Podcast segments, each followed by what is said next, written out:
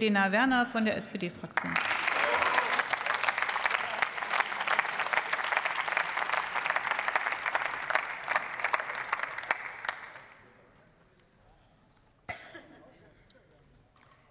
Sehr geehrte Frau Präsidentin, sehr geehrte Damen und Herren, liebe Kolleginnen und Kollegen!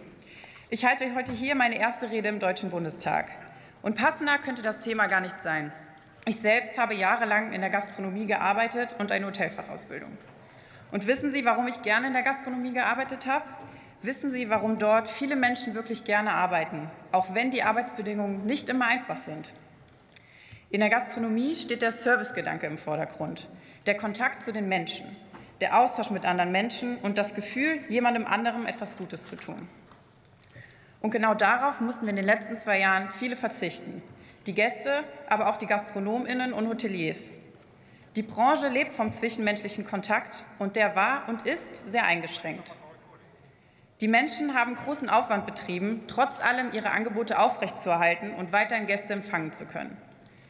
In den vergangenen Wochen hat die Ampelkoalition deutlich gemacht, dass diese Bemühungen unterstützt und ein weiterer Lockdown verhindert werden will.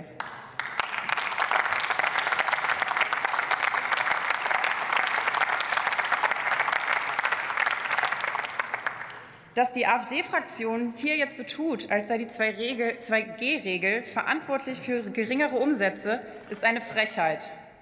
In den In den vergangenen Wochen habe ich viele Gespräche geführt mit meinen ehemaligen Kolleginnen und weiteren Vertreterinnen der Gastronomie und des Einzelhandels.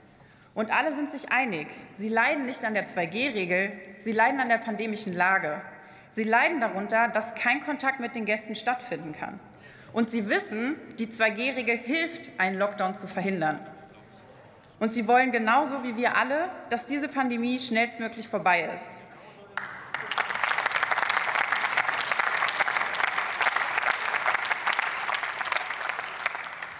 Damit wir wieder ganz ohne Sorge ins Restaurant essen gehen können, damit wir wieder feiern gehen können, damit wir wieder in unsere Lieblingsbar gehen können, ohne Angst zu haben, uns und andere zu infizieren. Was mir meine ehemaligen Kolleginnen auch gesagt haben, auch schon vor der 2G-Regelung haben fast ausschließlich geimpfte und genesene Personen die Restaurants und Bars besucht. Es gab kaum jemanden, der nur getestet zu Besuch kam. Die Pandemie ist verantwortlich für die Umsatzeinbußen und nicht eine 2G-Regelung. Liebe Kolleginnen und Kollegen, liebe Kolleginnen und Kollegen, die Zahlen zeigen eindeutig, wir sind mitten in der nächsten Welle. Und deshalb bleiben die Menschen zu Hause. Sie sind vorsichtig und wollen sich und andere schützen. Und das ist auch richtig so. Veranstaltungen wie Weihnachtsfeiern werden abgesagt, weil die Menschen ihre Kontakte beschränken wollen. Dadurch entstehen die Umsatzeinbußen. Es ist uns allen bewusst, dass die Situation weiterhin sehr schwierig ist. Unterstützung ist und bleibt dringend notwendig. Die umfangreichen und unterschiedlichen Programme haben Unternehmen, Gastronominnen und den Einzelhandel unterstützt und tun das auch weiterhin. Fast 60 Milliarden Euro wurden bis Anfang Dezember ausgezahlt. Daher müssen wir beides angehen, das Ende der Pandemie und die wirtschaftlichen Einbußen. Für Letzteres gibt es die umfangreichen Hilfen. Für Ersteres brauchen wir Instrumente wie die 2G-Regel. Denn was wäre die Alternative? Wir würden früher oder später wieder in einen erneuten Lockdown schlittern. Das wiederum würde zu größeren Umsatzeinbußen führen. Eine Aufhebung der 2G-Regel ist also nicht im Interesse der Branche, wenn wir ernsthaft diese Pandemie besiegen wollen.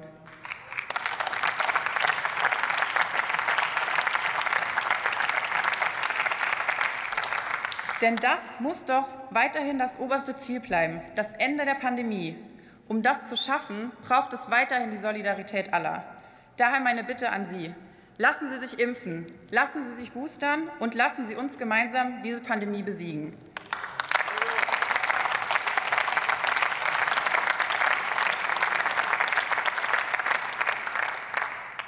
Und das alles, damit wir nächstes Jahr wieder alle unsere Weihnachtsfeiern feiern können, damit wir wieder ohne Sorge in unsere Lieblingsbar gehen können, damit wir wieder unbeschwert mit unseren Freundinnen essen gehen können. Und dann steigen auch die Umsätze wieder. Vielen Dank.